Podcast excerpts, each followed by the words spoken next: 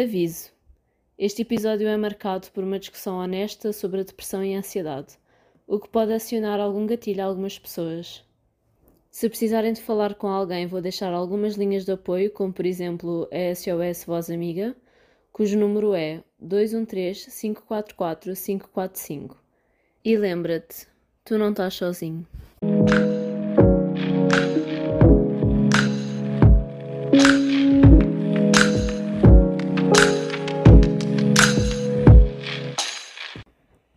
Alô, pessoas lindas que ouvem o meu podcast. Espero que estejam todos bem. Sejam bem-vindos ao terceiro episódio de Nem Tudo São Flores. Uh, desta vez estou a gravar numa quinta-feira porque hum, ontem não consegui gravar por razões pessoais e provavelmente o episódio vai sair hoje, mais para a noite ou então amanhã de manhã, que é sexta-feira. Se já leram o título deste episódio, sabem sobre o que é que venho aqui falar hoje e já sabem que é um tema um bocadinho sensível para muitas pessoas, até incluindo eu. Hoje vamos falar um bocado sobre a saúde mental, o episódio vai ser sobre isso. E hum, todos vocês vão saber, entretanto, que eu sou uma pessoa que fala muito sobre a saúde mental. Isto porque já passei por muitas aflições, muitos problemas relacionados com isso. Então eu pensei para mim mesma: qual será a melhor maneira de poder falar sobre a saúde mental de forma a conscientizar as outras pessoas. E eu apercebi-me que, se calhar, a melhor maneira de se falar sobre isto é ao ser totalmente honesta convosco. E é basicamente isso que eu venho aqui fazer hoje. Na verdade, esta semana eu ia falar sobre temas completamente diferentes deste. Eu ia falar sobre os meus 20, do tipo como é que é ter 20 anos. Também ia falar sobre algumas das coisas que eu aprendi com 20, quase 21 anos, e por fim sobre a Eurovisão. Portanto, basicamente nada a ver com o tema que eu tenho aqui para falar convosco hoje, mas é que eu estava a tentar fazer brainstorm das ideias principais uh, dos temas que eu ia falar hoje, só que simplesmente não estava a conseguir pôr nada em papel porque eu, eu não estava bem. Eu não tenho estado bem já há algum tempo. E não é como se eu conseguisse fingir que estou bem quando não estou, porque hum, uma coisa que eu acho que devem saber sobre mim é que eu sou muito transparente em certos aspectos. Acho que muita gente vê isso como uma fraqueza, uma vulnerabilidade, mas eu pessoalmente não acho isso. Acho que se calhar se fôssemos todos um bocadinho mais transparentes em determinadas situações, provavelmente o mundo seria um lugar melhor para se viver. E eu sou muito transparente no sentido emocional, porque as pessoas percebem logo quando eu estou mal, quando estou triste com alguma coisa ou alguma situação. Eu não tento esconder isso porque acho que não faz sentido, é algo que eu sinto e é um sentimento real, então por que é que eu sou obrigada a esconder isso só para não incomodar as outras pessoas? Não. Se estou triste, provavelmente vou parecer triste e vou verbalizar que estou triste. E hum, hoje em dia eu acho que isso é o melhor que eu posso fazer, até para me sentir melhor comigo mesma. Porque acreditem que eu já escondi tantas vezes e por um longo período de tempo que eu estava mal, apenas para não preocupar as pessoas ao meu redor. Só mesmo quando eu fui procurar fazer terapia é que comecei a conseguir ser honesta com os outros e até comigo mesma sobre o que eu estava a sentir e sobre o que eu queria para mim. E só aí é comecei a sentir melhor. Eu estou finalmente a reduzir a minha medicação. Estou a fazer desmame uh, de um dos comprimidos que eu tenho tomado, um antidepressivo. O que é ótimo, por um lado, porque significa que estava que estou bem o suficiente para começar a fazer esse desmame. Mas por outro lado, é um bocadinho assustador. Eu fui hum, avisada pela minha psiquiatra que ia ficar mais nervosa, mais inquieta uh, sem este comprimido, mas eu nunca pensei que fosse ter um impacto tão grande em mim. Eu acordo triste, eu choro durante o dia e quando me deito continuo triste. E eu não vou estar aqui a dar-vos mais informação do que é preciso sobre os pensamentos que eu tenho tido, porque não quero acionar nenhum gatilho em ninguém, mas posso dizer-vos como me tenho sentido ultimamente e é isso que eu vou fazer. Porque ter depressão não é só estar triste. Eu tenho-me sentido completamente desamparada, como se nada que eu fizesse pudesse melhorar a minha situação. Sinto que estou mais ansiosa do que o normal, sinto-me mais irritável do que o normal, sinto que não tenho mais interesse por nada, nem pelas atividades que eu normalmente adoro fazer. Sinto-me fatigada, cansada, completamente exausta. E para quem pensa que na depressão só se tem dores emocionais, está completamente enganado. As minhas dores físicas, as dores de cabeça, as minhas cólicas em momentos que estou mais ansiosa, até a vontade de vomitar que eu tenho às vezes, chegam a ser dores insuportáveis e mesmo assim não são nada comparadas com as dores emocionais que eu tenho. E claro que é ótimo, finalmente, depois de tantos anos a fazer medicação para a depressão e a ansiedade, a estar finalmente a fazer o desmame, mas tal como disse, é assustador, porque eu penso que se calhar não estou pronta e até fico com medo do que eu possa ou não fazer. Porque eu tomei medicação por tanto, mas tanto tempo que eu não me lembro de quem eu era antes disso. E é estranho, eu estou na parte mais inicial do desmame e mesmo assim já sinto tanta coisa de forma tão intensa. Eu nem posso imaginar quando não estiver a tomar nada. Isto tudo, este pequeno desabafo, para explicar-vos um pouco o porquê de hoje trazer-vos um tema um tanto pesado que afeta tanta gente. Por acaso eu estive a ler um texto da SNS 24 sobre depressão que dizia que, de acordo com a Organização Mundial da Saúde, a depressão é o problema de saúde mais prevalente na União Europeia, afetando cerca de 50 milhões de pessoas. Portugal ocupa a quinta posição entre os países com mais casos, cerca de 8% dos portugueses estão diagnosticados com essa perturbação. E é tão assustadora ser esta a nossa realidade, estes números são simplesmente aterradores. Eu pessoalmente sofro com depressão e ansiedade há mais ou menos uma década já e hum, é difícil de pôr em palavras, honestamente, e sinto que é diferente para cada pessoa. Mas basicamente, quando eu estou com muita ansiedade, parece que estou completamente incapacitada de fazer decisões e é quase paralisante porque eu simplesmente não consigo pensar racionalmente. Já a depressão é diferente. Eu sinto-me na mesma incapacitada de fazer decisões, mas porque basicamente nada me traz felicidade. Aquela vontade de fazer coisas que supostamente me deviam deixar animada e que deveriam me trazer alguma felicidade simplesmente não existe mais. Às vezes sinto-me muito triste, outras vezes sinto-me apática. E é quase como se a depressão não me deixasse reconhecer os sentimentos que eu deveria sentir. Eu comecei a notar um sentimento de desconexão quando eu tinha provavelmente uns 10, 11 anos. Eu sempre me considerei uma pessoa privilegiada. Eu sempre tive amigos e uma família que me apoia. Sempre tive condições suficientes para pagar uma psicóloga privada, por exemplo. Portanto, o que eu quero dizer é que eu sempre tive tantas oportunidades, tanto privilégio, tanto acesso, no fundo, à felicidade. E por alguma razão, mesmo assim, não era assim que eu me sentia. Eu devia estar feliz e agradecida por tanta coisa, mas simplesmente não estava. Eu sentia que estava a ser seguida por esta nuvem escura que simplesmente não me deixava ver toda a felicidade à minha volta. E isto é uma coisa tão difícil de se falar, de pôr em palavras e eu não gosto que ainda exista tanto preconceito sobre isto, mas eu entendo e tive que entender porque é que ouvi certos comentários a minha vida toda sobre isto. E eu entendo que não seja uma aflição ou uma dor que se possa ver. No fundo, é como se fosse uma doença silenciosa, no sentido em que é uma doença em que os sintomas não se veem e em que cada pessoa reage e manifesta a depressão de uma certa forma. Esta doença, a depressão, pode drenar completamente a tua energia deixando-te a sentir vazio e emocionalmente esgotado. E isso pode tornar tão difícil a tua procura para obteres o tratamento que precisas. Mas pequenas mudanças no teu estilo de vida podem ajudar-te a controlar esses sentimentos. A depressão fez-me sentir muito sozinha e num estado de exaustão tanta por tanto tempo que basicamente só me apetecia desistir. Desistir de mim mesma, desistir de tudo. Mas eu não desisti. Eu ainda estou a tentar sobreviver a esta doença, mas eu não desisti. Eu decidi que este teria de ser um dos temas de um dos meus primeiros episódios, Porque se eu, depois de tudo o que já passei com estas, com estas doenças ou com estes transtornos, se eu estou a conseguir sobreviver a isto e estou a conseguir melhorar, sinto que também é possível para qualquer um de vocês.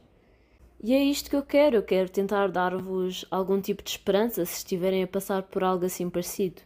Assim sendo, eu gostava de contar-vos algumas das coisas que me ajudaram a lutar contra a depressão nos meus momentos mais difíceis.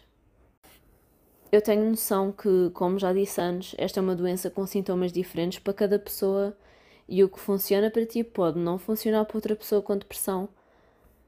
Mas se ajudar apenas uma pessoa, se eu disser algo neste episódio que possa ajudar alguém, já é o suficiente para mim. E é por isso que agora vou listar algumas das coisas que, na minha experiência, ajudaram-me a lidar com a depressão.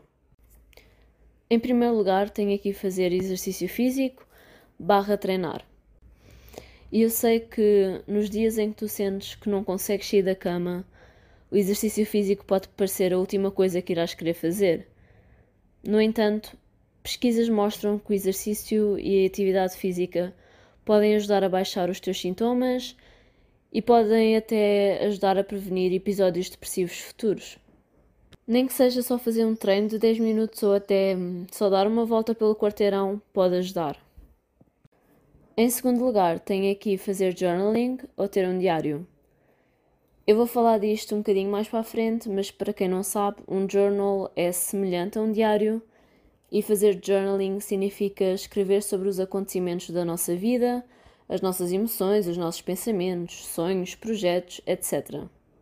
Não se trata de escrever o que te acontece no dia a dia, como a maior parte das pessoas pensa, mas sim usar a escrita para nos ajudar a caminharmos para o autoconhecimento e desenvolvimento pessoal.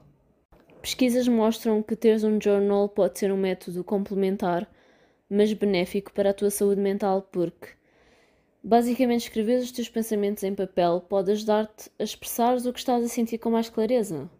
Também pode-te ajudar a perceber quais os sintomas que estás a ter e identificar o que os causa.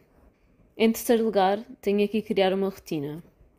Isto é uma daquelas coisas que a minha psicóloga fala todas as minhas consultas, que é muito basicamente planear o meu dia a dia para me ajudar a sentir no controlo. Mas tenta não planear o teu dia só com tarefas que tenhas que fazer, do tipo estudar, limpar a casa, treinar, por exemplo. Tenta planear uma hora pelo menos por dia para fazeres algo que realmente gostes, como ouvir música, por exemplo. Pesquisas mostram que a música pode ser uma forma muito boa de melhorar o teu humor. Em quarto lugar, tenho aqui passar tempo com os teus entes queridos e hum, tentar relembrar-te constantemente que estas pessoas realmente querem saber de ti. Em quinto lugar, tenho aqui dormir o suficiente. Os distúrbios do sono são muito comuns na depressão. Tu podes não dormir bem ou podes dormir demasiado, e ambos podem piorar os sintomas da depressão. Tenta entrar numa rotina de sono saudável em que durmas no mínimo 7 horas e no máximo 9 horas por dia. Em último lugar, mas não menos importante, tenho aqui considerar fazer tratamento clínico. Encontrar o tratamento certo pode levar algum tempo, portanto, o que eu aconselho é tentarem ser o mais honestos possível com o vosso médico ou profissional de saúde em geral. Tomar comprimidos para a depressão é uma parte comum do tratamento, portanto, não te assustes se o teu médico te aconselhar a tomar medicação algum dia. Se a tua depressão for mais severa, provavelmente vão-te aconselhar a combinar terapia com medicação. Manteres o teu plano de tratamento é uma das coisas mais importantes que podes fazer neste processo. É possível que desanimes nas primeiras semanas de tratamento ou até nos primeiros meses e até podes sentir que não queres continuar mais. Todos os tipos de tratamento podem levar alguns meses antes de notares alguma diferença. Ou então também pode parecer que estás muito melhor, fazendo com que pares o tratamento de um dia para o outro. Nunca interrompas o tratamento sem antes consultares o teu médico. Se já estás a fazer tratamento, fala com o teu médico imediatamente se não te sentires melhor, mesmo depois de vários meses de tratamento, se os sintomas piorarem ou se tiveres novos sintomas. Eu acho pessoalmente que este tópico de tomar antidepressivos é algo muito mal compreendido pelas pessoas em geral.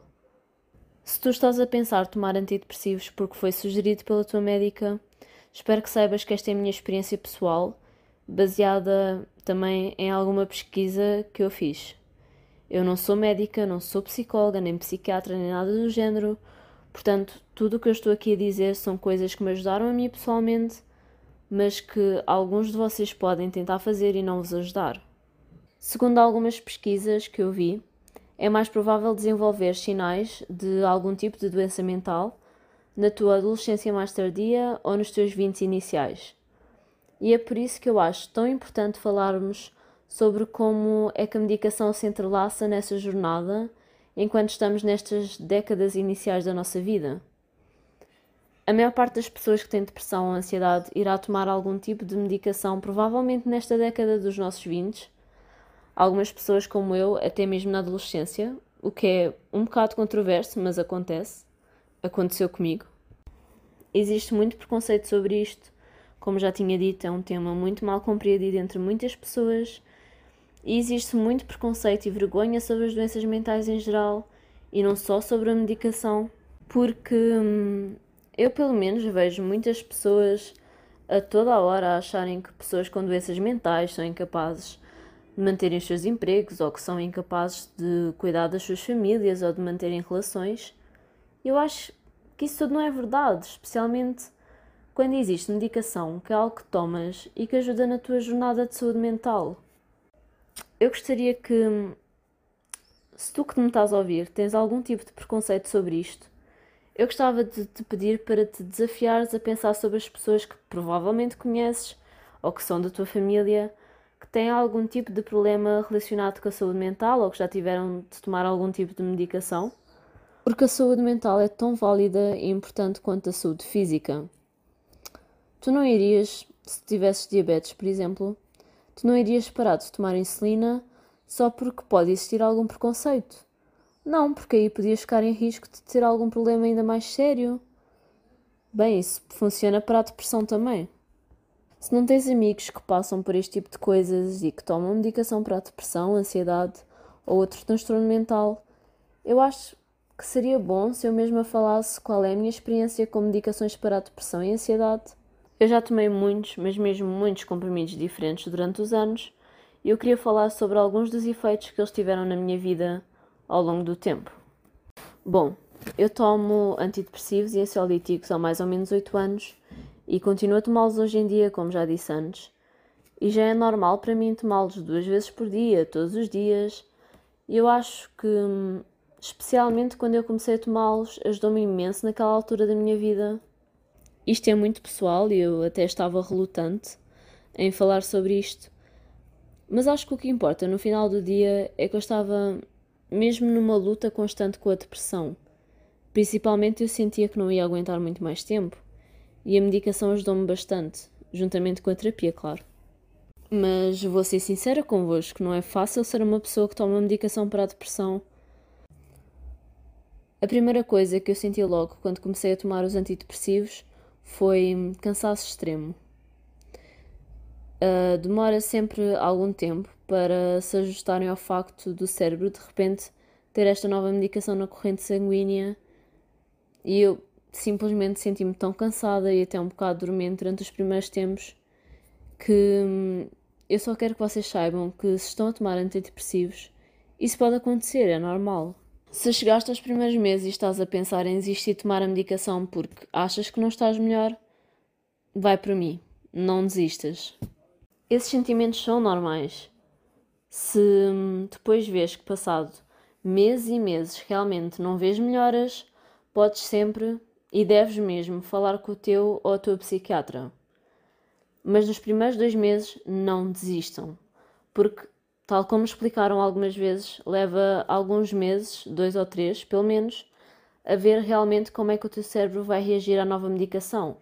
Então não desistam, porque este cansaço extremo e esse sentimento de peso vai acabar por desaparecer. O mundo vai ficar mais colorido e vai ser mais fácil de se lidar com os sentimentos menos bons com o passar do tempo. Para acabar o episódio, tenho aqui nesta próxima parte uma lista de algumas frases que eu escrevi para mim mesmo esta semana e que eu acho que vos poderá ajudar se estiverem na mesma situação que eu. A primeira é: tenta arriscar mais e tenta não deixar que o teu medo falhar te pare de fazer coisas novas ou algo bom para ti mesma. A tua vida não é tua se quiseres saber o que é que os outros pensam sobre ti. Faz algo que genuinamente te assusta um bocado. Mesmo que seja algo que consideres pequeno ou que aches que as outras pessoas considerariam pequeno, nós não melhoramos ou crescemos quando nos mantemos na nossa zona de conforto.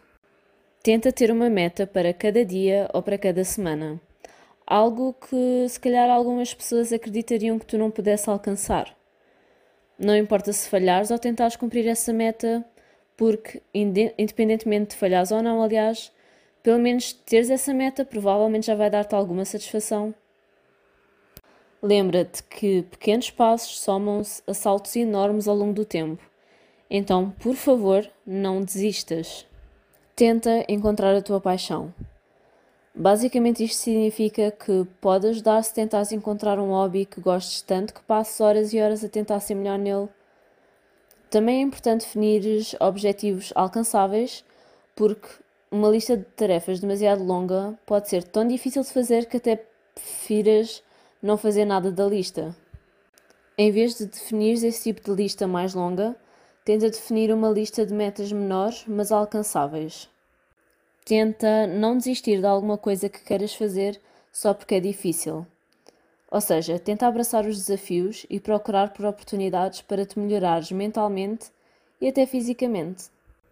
A próxima coisa que me ajudou muito foi fazer journaling.